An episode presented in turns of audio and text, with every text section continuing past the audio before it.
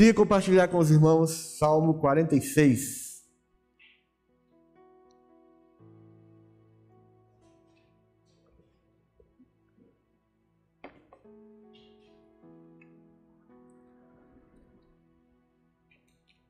Nós estamos falando sobre fé, estamos trazendo algumas palavras sobre como fazer a nossa fé ser uma fé sólida, como fortificar, como solidificar, como fundar, fundamentar a nossa fé.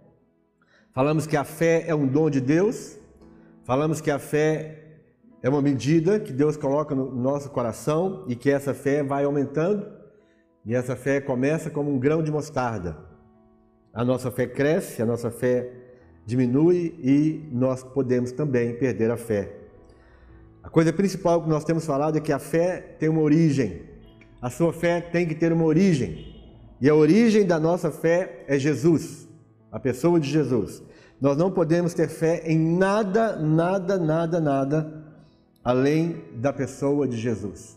Você não pode ter fé na água, na água benta que você coloca em cima da televisão quando alguém está orando. Você não pode ter fé nessa água. Você não pode ter fé é, numa Bíblia aberta no Salmo 23 ou no Salmo 91. Você não pode ter fé num óleo ungido. Você não pode ter fé numa rosa branca. Você não pode ter fé num, num...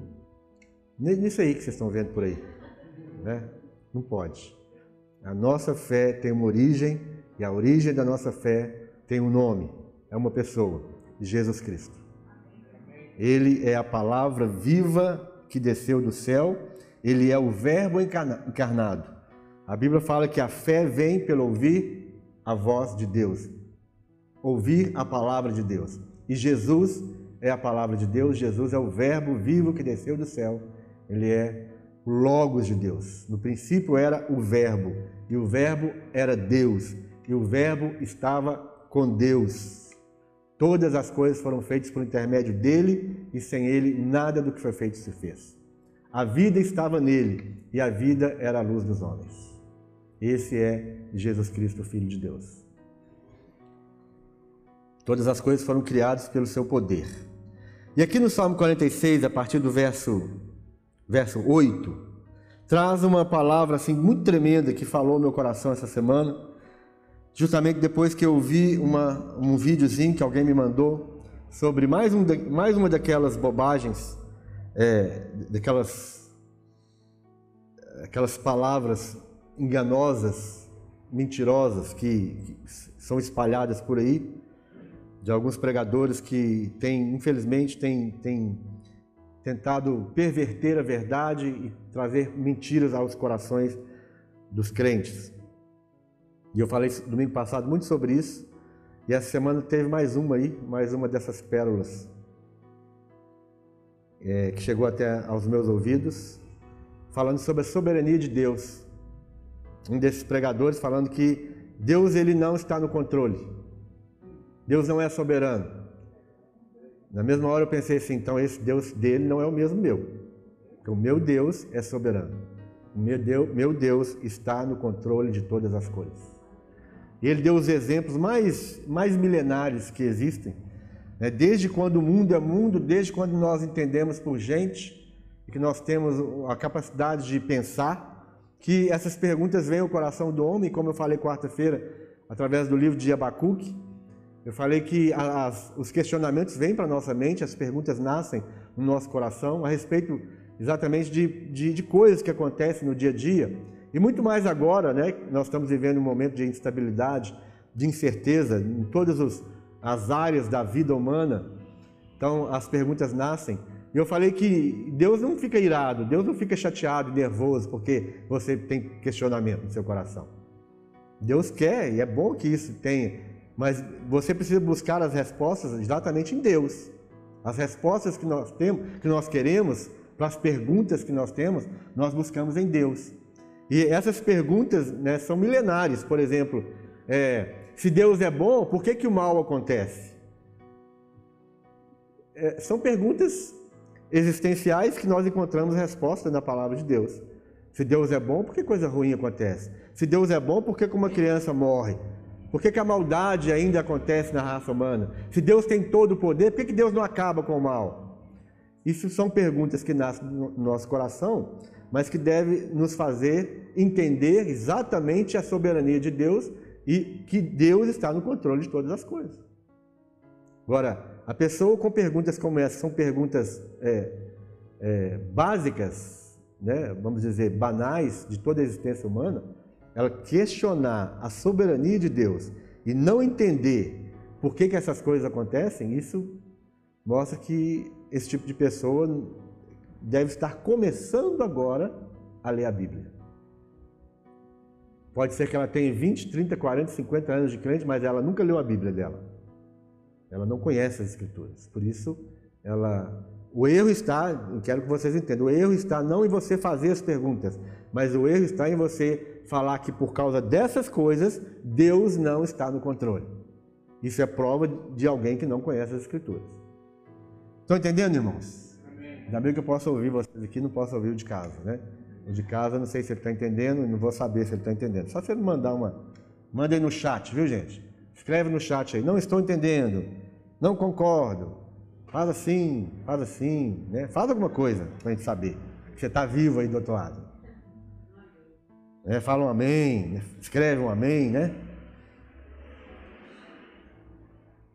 Bom, então aqui Isaías 46, verso 8, diz. Mas não é salmo, não, é Isaías mesmo. Eu falei salmos? Então me perdoe, meu irmão. É Isaías.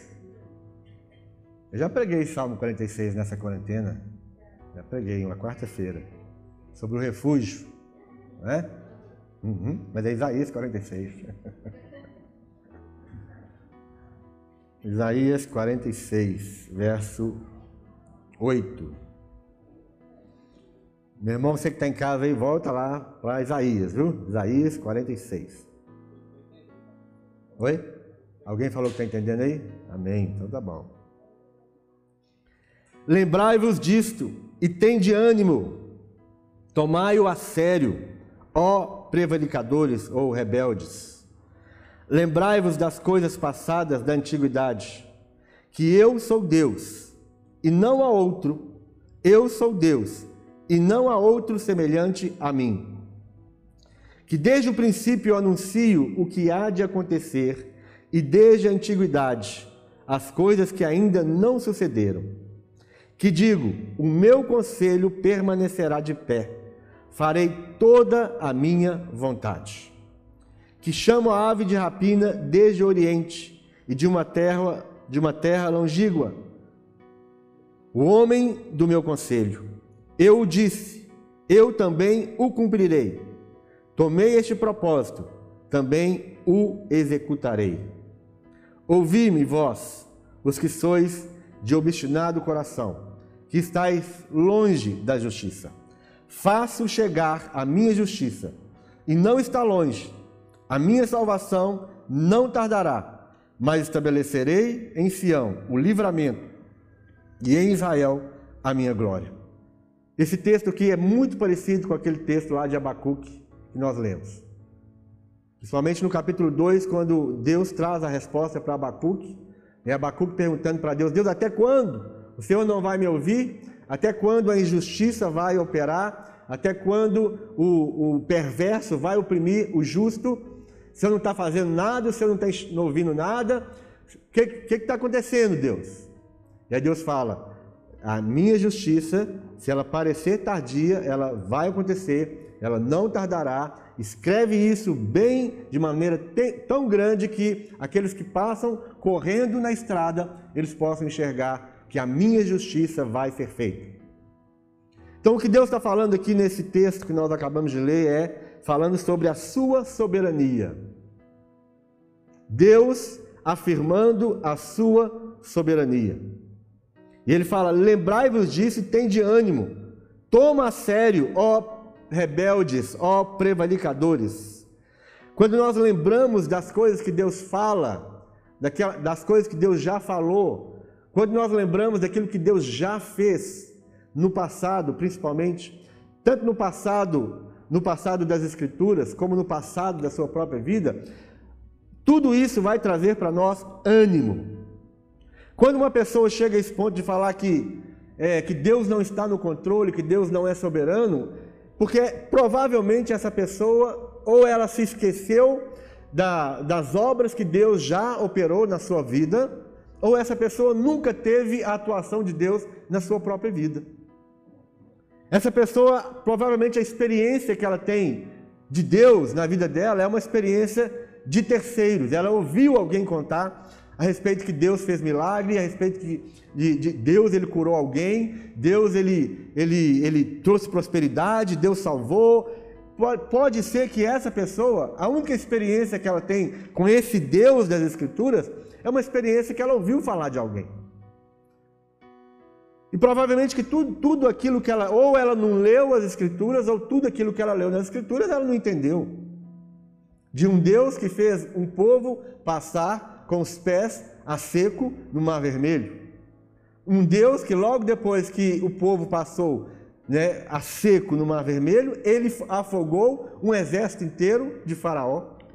Um Deus que tirou de forma maravilhosa um povo que estava 430 anos oprimidos pela maior nação da face da terra, o Egito, pelo, pelos imperadores mais poderosos da terra, então, que eram os, os, os imperadores é, é, egípcios, os reis do Egito. Um Deus que lançou dez pragas, né, que quebrou completamente a soberba e o orgulho e quebrou a possibilidade de que existisse qualquer outro Deus lá no panteão dos deuses egípcios.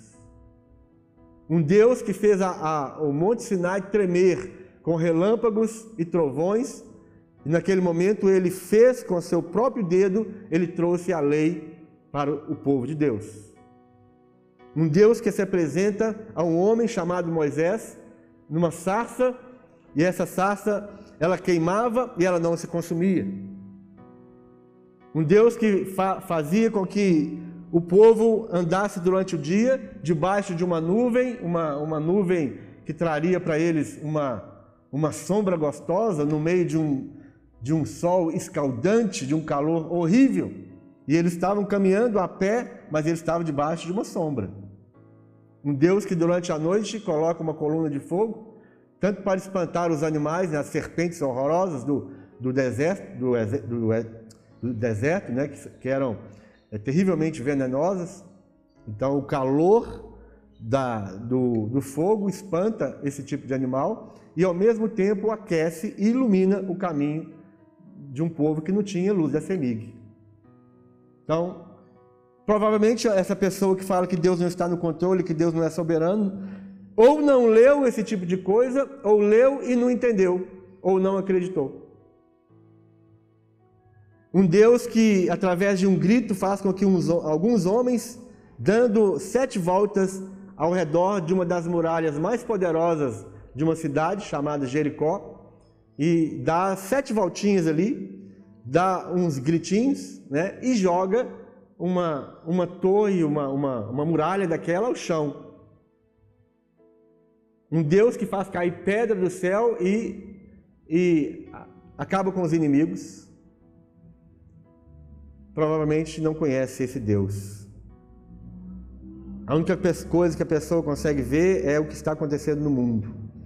E por causa de, da maldade que está no mundo, por causa de pessoas que morrem, tanto pessoas boas como pessoas ruins, por causa de pessoas que ficam doentes, tanto pessoas boas como pessoas ruins, por causa disso, ele fala que não existe um Deus que está no controle de todas as coisas. Então, Deus ele fala: olha, se você lembrar das coisas passadas da antiguidade, você vai ter ânimo. Lembrai-vos das coisas passadas da antiguidade. E ele fala: que eu sou Deus. Eu sou Deus, ele afirma, e não há outro. E ele fala de novo: Eu sou Deus, e não há outro semelhante a mim. Um Deus que desde o princípio anuncio o que há de acontecer e desde a antiguidade as coisas que ainda sucederão. Meu irmão, nós temos mais de 600 profecias aqui no Antigo Testamento a respeito de coisas que aconteceriam nos nossos tempos. Profecias, principalmente a respeito da vinda de Jesus, São muitas profecias do passado e provavelmente aqueles profetas estavam anunciando algo que eles nem sabiam do que se tratava. Quantos juízos os profetas do passado eles falaram que aconteceram?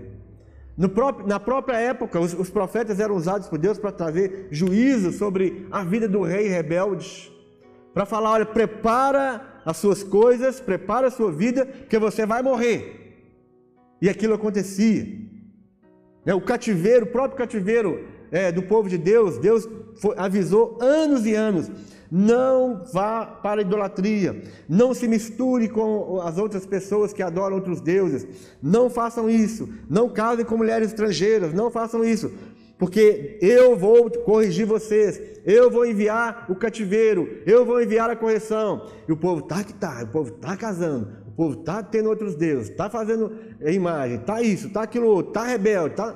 E aí, finalmente, Deus vem e manda o castigo. E aí vai povo vai cativo lá para Babilônia e fica lá 70 anos, exatamente como Deus falou que ia ser. Então, ele sempre anunciou as coisas que aconteceriam, ele sempre falou sobre as coisas que ainda sucederiam. Então, Deus mostra que ele sempre está no controle. Se você está perplexo com as coisas que estão acontecendo hoje, já estava escrito. No livro de Mateus, capítulo 24, no livro de Lucas, capítulo 21, em Marcos, capítulo 13, em todo o livro do Apocalipse, tudo o que está acontecendo já estava escrito. E agora, como é que nós podemos falar que Deus não é soberano, que Deus não está no controle de todas as coisas? É como se você, você estivesse na sua casa. Quem tem casa aí? Todo mundo tem casa, né? Ninguém mora na da ponte aqui não, né? Você está na sua casa e você tem ali é, a luz está acesa. Alguém é semi cortou a luz de alguém aí? Tem luz na sua casa? Tem água da Copasa? Tem um fogãozinho lá com, com gás? Tem geladeira? Está tudo sob controle? Quem está no controle ali da sua casa? Não, não vão ser tão crentes assim também não. Eu quero saber quem está no controle da sua casa. É você? E sim, é isso que eu quero ouvir. Eu sei que você é crente, eu sei que você crê. Deus, mas vamos falar no natural aqui agora. Quem está no controle da sua casa? Você está no controle da sua casa. Não é? Você pagou a conta de luz, pagou a conta da Copasa, né? a casa está arrumada. Mas aí você tem uma, uma criança de 3 anos. Ela tem quantos anos? Quatro? Pode ser quatro. Como é que ela chama? Ana Júlia? Então tá ali a, a Natália e. Desculpa, meu irmão. Denilson? Admilson, desculpe, viu, meu irmão? Fica com raiva, não. Sai da igreja, não. Porque eu, eu não consegui lembrar seu nome. Dá, dá branco mesmo. Tá lá o Denilson, Admilson Admilson, gente, ó, tá vendo? Admilson, não chama ele de Denilson, não. De, é o Den. Nem, é o Nem, é o Nem. O Nem, a Natália e a Ana Júlia. Eles estão no controle da casa deles. Mas eles têm uma filha de 4 anos de idade. E aí eles falam: olha, filhinha, pode brincar aqui, papai e mamãe, tá, nós estamos conversando aqui, está tudo sob controle, você pode ficar tranquilo, pode brincar. E aí, né, eles estão lá conversando com o outro, de repente, a Ana Júlia é, vai na cozinha e tira todas as, as, as panelas das, das prateleiras. Ou uma coisa pior ainda, vai lá no banheiro e vira o cesto de lixo. E sai trazendo, igual já aconteceu lá em casa, sai trazendo o rolo assim, ó. Ela pega o rolo de papel higiênico e espalha na, na casa toda assim. os pais, eles estão no controle da casa? Sim. Eles perderam o controle da casa? Eles ainda são soberanos sobre aquela casa? O que, que, que tem a ver esse. Qual que é, qual que é o problema da, da Ana Júlia causar uma certa desordem ali? É culpa deles? Totalmente culpa deles? Porque alguma coisa saiu errado na casa? Eles não deram liberdade para Ana Júlia, falaram, pode brincar, pode, né, você está livre aqui para brincar enquanto papai e mamãe estão tá conversando. Ela, ela, ela agiu, não agiu? Agora, tudo que a Ana Júlia fez foi, foi por causa da falta de controle, da falta de soberania do casal? De jeito nenhum.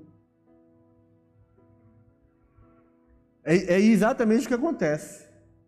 Deus ele nos criou, ele criou o homem, criou a mulher, colocou no jardim para fazer a vontade dele, não é? Eles eram a imagem e semelhança de Deus, mas eles se perderam.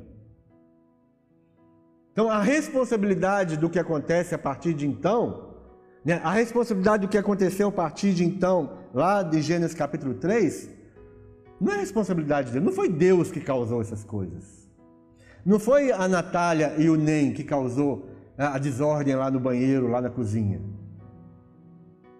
Foi a, a filha, foi a, a Ana Júlia. Né, no caso dela, é uma menor de idade, mas vamos colocar isso, vai, vai aumentando a idade da pessoa, mas a situação é a mesma. Ela não pode ser responsabilizada hoje pelo que ela fez, apesar que papai e mamãe podem chegar lá e chamar a atenção, né? né? Falar, oh, não pode, não pode fazer isso. E ensinar, mas quem cometeu o ato foi a criança. Os atos de maldade que nós vemos aí na face da terra não foi cometido por Deus. Deus é bom. Deus é sempre bom. Deus é um Deus de amor. Mas pelo fato de Deus ser um Deus bom e um Deus de amor, não significa que as suas criaturas é, sejam é, robotizadas por Deus. Deus não criou robôs, ele poderia ter feito, mas ele não fez. Ele fez pessoas dotadas de, de vontade própria, né, de, de, vamos dizer, de livre-arbítrio, e que elas fazem as coisas e elas são é, responsabilizadas pelos atos que elas fazem. Não foi Deus que mandou um estuprador malvado estuprar uma criança. Ah, mas Deus não podia impedir isso? Mas Deus pode fazer qualquer coisa. Mas se Deus começar a interferir em tudo aquilo que acontece, então voltamos ao, ao original. Deus não criou seres humanos, Deus criou robôs. Deus poderia ter, é, é, não ter criado a árvore do conhecimento do bem, do bem e do mal? E aí não, não ter nada disso, né? Falou, você não vai comer dessa árvore do conhecimento do bem e do mal. Então não, era melhor ele não ter criado a árvore de conhecimento do bem e do mal, que aí não tinha problema. Mas Deus colocou. Então, o fato das coisas acontecerem e da maldade estar no coração, Deus não criou o mal. Deus criou Lúcifer. Mas Deus não criou o mal. O mal, o mal nasceu no coração do homem por causa do coração de Lúcifer. A maldade nasceu. O que a Bíblia fala para nós é só isso. E se achou mal no coração de Lúcifer, porque ele quis ser igual a Deus. E como Deus não, não aceita a maldade, como Deus não aceita a rebeldia, quando Deus não aceita dividir a sua glória com ninguém, ele jogou Lúcifer para cá. Ele deve, podia ter jogado para outro lugar, né? para Marte, pra, mas jogou para cá. Né? E aqui está ele, nos assediando, nos seduzindo, nos enganando. Né? E Deus não, é, não tem culpa disso. O poder que ele tem, a maldade acontece por causa do coração mau do homem. Então, como é que uma pessoa tem essa capacidade mental de culpar a Deus pelas coisas que acontecem? A soberania de Deus, irmão, nós estamos falando sobre isso. Soberania de Deus. Esses versos aqui falam sobre a soberania de Deus. O que é a soberania de Deus? A soberania de Deus é o poder e o domínio de Deus sobre toda a criação. A Natália e o Ney não perderam o domínio da casa deles. Né? Pelo fato de ter acontecido uma situação de desordem ali, por um momento, não significa que eles perderam o domínio da casa. Não, sober, não significa que eles perderam a soberania sobre aquela casa. Soberania é o poder e o domínio sobre aquele lugar, sobre determinado lugar. No caso de Deus, é, é o exercício do poder e do domínio de Deus sobre toda a criação. Se Deus quisesse mostrar a soberania dele, ó, vocês estão me fazendo muita raiva, sabe? Deus podia pensar assim, né? Talvez se eu fosse Deus, eu ia fazer assim. Eu ia fazer assim, ó, vocês estão me fazendo muita raiva. Vocês estão me questionando a soberania, vocês estão questionando o meu domínio. Então, ó, você quer que eu mostre para vocês que eu que mando aqui nesse lugar? Então eu vou fazer assim, ó, com o ar. Ar. Sabe o que vai acontecer? Um a um vai caindo. Sabe quem vai ficar? Só Deus. Ele não faz, sabe por que ele não faz? Porque ele te ama. Apesar de todas as lambanças que você faz, ele ainda te ama. Vocês vão deixar de amar a, a Ana Júlia só porque ela fez essas lambanças aí? Não, não, não. Vocês vão parar de dar comida para ela? Vocês vão parar de comprar roupa? Não, mas não, a partir de agora, só porque você fez isso, você não vai ter mamadeira mais. Vai ficar com fome aí, para você aprender não fazer isso mais. Não. Se Deus quisesse fazer, se Deus quisesse falar assim, olha, deixa eu mostrar para vocês quem manda aqui. Ele, ele reteria o nosso ar por alguns minutos e todos nós íamos embora. Se Deus quiser, ah, deixa eu fazer ele sofrer um pouco mais. É, eu vou mandar no Brasil, eu vou mandar agora neve. Eu vou mandar é, na África, neve. Eu vou fazer o seguinte então, para mostrar que eu que mando. Lá no, no, no, no, polo, no polo, na Antártida, eu vou mandar um calor para derreter aquilo tudo, para eles aprenderem quem sou eu. Tem gente que acha que, que, mostrar que Deus está no controle, que Deus é soberano, é isso. É Deus fazer uma, é, certas interferências loucas. Deus tem suas próprias leis, e uma das leis que Deus tem é, é do amor. Deus ama o ser humano. E porque Ele nos ama, Ele, ele, nos, ele nos permite ainda viver nessa terra. É a lei do amor, da justiça. Então Deus ele, ele, está agindo, não, e ele não perdeu o controle. Se tem gente morrendo, se tem gente vivendo, se tem, se tem doença acontecendo, isso não tem nada a ver. Isso é consequência do pecado do homem. Isso é consequência da vontade do homem. Deus não criou mal. O, o homem se, se meteu em vários males, é o que a Bíblia diz. O homem se afastou de Deus e por causa disso o próprio homem buscou formas de cometer males. A soberania de Deus é o poder de Deus sobre toda a criação. Tudo que existe está debaixo do poder de Deus. Nada acontece sem a permissão de Deus e nada pode impedir Deus de cumprir seus planos. Deus é o soberano, Deus é o rei, a autoridade suprema sobre tudo que existe e acontece. Ele criou tudo de acordo com a sua vontade. Ele fez planos que não podem ser destruídos. E como soberano, ele estabelece as leis de nosso mundo e garante a aplicação da justiça no tempo dele. Se você estuda o livro de Apocalipse, você vai ver Deus fala o tempo inteiro: vai chegar o meu tempo, no tempo determinado. E muitas vezes nós queremos brigar com Deus porque nós achamos que o tempo tem que ser o nosso tempo, não o tempo de Deus. O tempo é meu, eu que determino o tempo. Não, o tempo é de Deus. Deus é quem estabelece o tempo. E Ele faz todas as coisas no tempo dele. E nós brigamos com Deus, ah Deus, por que você não curou minha mãe ainda? Por que você não curou meu filho ainda? Ah, o Senhor está demorando. Assim como Abacuque estava fazendo, assim como Jesus, naquele momento que ele falou, o, o, o, o, centurião fala: Jesus, vai lá na minha casa, meu filho está morrendo. Aí Jesus falou: O teu filho vive. Na hora que Jesus falou: O teu filho vive, o filho dele viveu. E ele foi checar o horário, é exatamente na hora que Jesus falou. O controle é de Deus, a soberania é de Deus. Ele também tem poder para perdoar e interferir no mundo quando e como Ele quer. Como Ele quiser. Deus é tão soberano, meu irmão, que Deus te perdoa. Já pensou nisso?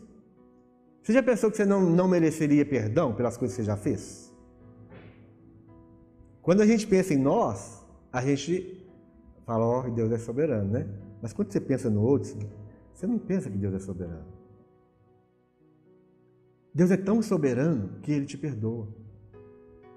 Ah, mas não deveria perdoar aquele bandido que está lá no presídio. Ele é um bandido que foi preso. Mas você também já foi um bandido que não foi preso. Ou você nunca fez as suas coisas erradas, mesmo nos seus pensamentos. Mas Deus te perdoou. Deus é soberano, por isso ele te perdoa. E ele julga e ele pratica o juízo como ele quer. Salmo 33, 10. Salmo 33, 10, eu acho que já estou passando do horário, né? Eu nem comecei a pregação ainda. No sério mesmo, olha aqui, ó. Opa, até agarrou aqui. Dos dois lados. Eu estou aqui, ó, Salmo 33, 10.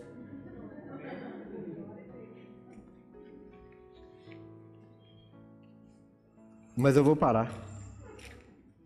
Que tem gente que tem que almoçar, né? Salmo 33, 10.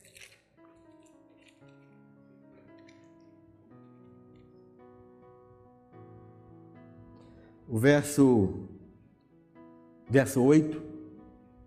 Não, vamos ler aqui do, do, a partir do 5. Salmo 33, 5. Ele ama a justiça e o direito a terra está cheia da bondade do Senhor. E aí vem essa pessoa questionando, mas tanta coisa ruim acontece na terra. E aqui está escrito: Ele ama a justiça, nós não estamos vendo a justiça na terra. Ele ama o direito, nós não estamos vendo o direito sendo aplicado. A terra está cheia da bondade do Senhor, mas eu não estou vendo a bondade acontecendo. Você está falando de quem? Do homem ou de Deus? Porque a bondade está nas mãos de Deus. Deus, ele é bom. Deus é a bondade. Deus é a justiça. Deus é o direito. E tudo que está na terra é resultado de quê? Da justiça, do direito e da bondade de Deus. Quando você olha, é, você olha pra, para uma grama verde, e nós que estamos aqui em quarentena, que a gente olha para um lado, parede, olha para o outro, parede, olha para, olha o chão, é, é, é, é madeira, é, pedra. Né? Quando você. Aconteceu isso comigo. Quando eu saí de casa e vi uma grama verde, que eu podia pisar naquela grama verde, falei assim: Deus é bom. Vocês tiveram essa experiência nesse período de quarentena? Tira o sapato, né? fica descalço e anda na terra até a terra vai ficar gostosa. É, aí você vai falar assim: Deus é bom. Quando você pode olhar as coisas, as árvores, os pássaros, você vai ver, sim, realmente, a terra está cheia da bondade de Deus. O que acontece de mal não acontece por causa de Deus. O que acontece de maldade na face da terra acontece por causa do homem. Porque Deus ainda é bom. Deus ainda é justo, Deus ainda tem o direito em suas mãos. Verso 6: Os céus, por sua palavra, se fizeram, e pelo sopro da sua boca, o exército deles. Quem duvida disso? Quem duvida que Deus, pela sua palavra, fez os céus? Gênesis capítulo 1. E disse Deus: haja firmamento, e disse Deus: haja luz, e disse Deus: haja isso. E aconteceu. Então Deus está no controle, sempre esteve no controle. Lembra das coisas passadas, das antigas. Ele ajunta em montão as águas do mar, e em reservatório encerra as grandes vagas. Tema ao Senhor toda a terra, temam-no todos os habitantes do mundo, pois ele falou e tudo se fez. Ele ordenou e tudo passou a existir. O Senhor frustra os desígnios das nações e anula os intentos dos povos. O conselho do Senhor dura para sempre, os desígnios do seu coração por todas as gerações. E aí entra o verso 12, que é o segredo. Aqui está falando que Deus faz tudo. Deus ele vai, ele vai frustrar o, o pensamento, os propósitos das nações. Né? Deus vai anular os intentos, né? os desejos, as maldades. Deus ele, ele interfere às vezes em, em coisas assim, nos projetos malignos dos homens. Meu irmão, você não deve ter ideia, nós não temos a ideia de quantas coisas já estavam planejadas de destruição, tanto da terra como da sua própria vida, e Deus ele, ele desfez tudo isso. Nós não somos capazes de entender as coisas que Deus já destruiu, já destronou, já desfez contra a sua própria vida. Às vezes aquele caroço que um dia você tirou em algum lugar do seu corpo, Deus ele, ele, ele, ele compactou aquilo ali e falou assim: Isso aqui, apareceu isso aqui, mas isso não vai ser maligno. Isso não vai espalhar pelo corpo. E aí você faz o exame e tira o, o, o caroço e o médico fala assim: É benigno. Mas poderia ser maligno. Poderia estar espalhado por todo o seu corpo. E aí você fala, ah, mas isso é natural. Natural coisa nenhuma. Foi o próprio Deus que reteve aquilo. Ele reteve a maldade. O mal foi retido pela, pelo poder de Deus. Um acidente de carro, às vezes, que vem um caminhão gigante e ele, e ele passa por cima do seu carro. E aí você sai de lá. Uh, quem olha assim fala assim, Hã? como assim? Foi Deus? Ah, mas e quando a pessoa morre? Tudo está no, debaixo do controle de Deus. Ninguém. Os versos estão aqui todos, nós não vamos ler porque não dá tempo, à noite nós vamos continuar. A morte e a vida estão nas mãos de Deus. Se você morrer, é porque Deus queria que você estivesse com Ele. Pode ser que esse é o momento, se passar disso, estraga. Entende o que eu digo? Se você morreu agora, porque esse era o momento, se passar disso, vai estragar. Então, todas as coisas estão debaixo do poder de Deus. Então, ele, ele, o conselho do Senhor dura para sempre. Verso 12. Feliz a nação cujo Deus é o Senhor, e o povo que ele escolheu para a sua herança. O segredo é esse. Nós temos que ter esse conhecimento. Nós somos do Senhor. Nós não somos do Bolsonaro, nós não somos do, do, do Zema, nós não somos do Calil, nós somos do Senhor. Todos os homens são falhos, todos os homens estão aí desnorteados, sem saber o que fazer, mas o nosso Deus não perdeu o controle de nada. Todas as coisas estão debaixo do seu poder. Deus está no controle, sim. Deus é soberano, sim. O que está acontecendo não está acontecendo por causa do descontrole de Deus, mas está acontecendo por causa do descontrole do homem. Amém? Vamos ficar de pé?